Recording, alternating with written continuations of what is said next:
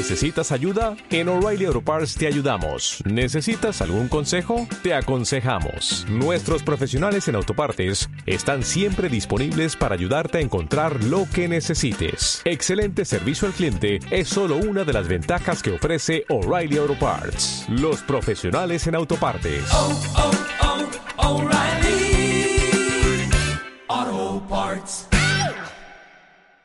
Jesús Enrivilla, muy buenos días, profesor. Muy buenos días, ¿cómo Tienes, estás? tienes a la gente encantada, ¿eh? bueno, un placer. Bueno, pues eh, efectivamente, si te parece, entramos en materia diciendo, pues eso, bueno, eh, ¿cuántos, ¿cuántas veces hemos dicho, oye, mira, chico, yo estaba entrenando, pero al final acababa, la rodilla se me, infla, se me inflamaba, eh, o yo al final acababa con dolores de espalda, yo dejé de entrenar porque, porque el entrenamiento no estaba para mí o no era la solución para mí. mi- y de hecho, mm, podemos incluso comentar una conversación, decir, oye, yo ya, yo ya dejé de entrenar, desde que me lesioné dejé de entrenar, me dijeron que si seguía entrenando podía ir incluso a peor mi lesión, y eh, sí que es cierto que cuando quería hacer algo mm, yo notaba que estaba peor, ¿no? Un típico, eh, un Sí, tópico sí. que yo creo que es conocido y repetido por todos nosotros. es, es muy habitual escuchar esto. Y el- el- en realidad, esta recomendación es una recomendación tan errónea como que la evidencia nos dice una y otra vez que personas con patología que tienen un buen programa de entrenamiento, ahora hablaremos un poco de eso, Sí. Lo que obtienen son mejoras significativas respecto a su patología. Es decir, que lo que estamos prescribiendo cuando le decimos a una persona que deje de entrenar, ¿vale?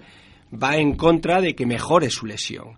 Claro, la cuestión aquí es que hay cierto tipo de entrenamiento que te puede ir mal. Eso sí, claro, la respuesta es que sí. Ciertos movimientos, pues alguien que tiene una lesión de hombro y que le molesta cuando hace ciertos ejercicios. Probablemente los está haciendo mal o ese ejercicio a él no le viene bien. La cuestión en eso no es dejar de entrenar, sino buscar a un experto que te diga cuáles son los ejercicios adecuados para tu hombro. Alternativos, quizás. Eso es, alternativos que te va a llevar a mejorar ese dolor de hombro. Es decir, que en, en esto tenemos que cambiar nuestro concepto. Es el- yo siempre pongo el mismo ejemplo que es con la alimentación. Cuando una persona es intolerante a la alimentación, a nadie se le ocurre, a, a cierto tipo de alimento, a nadie se le ocurre decirle, no, no, deja de comer.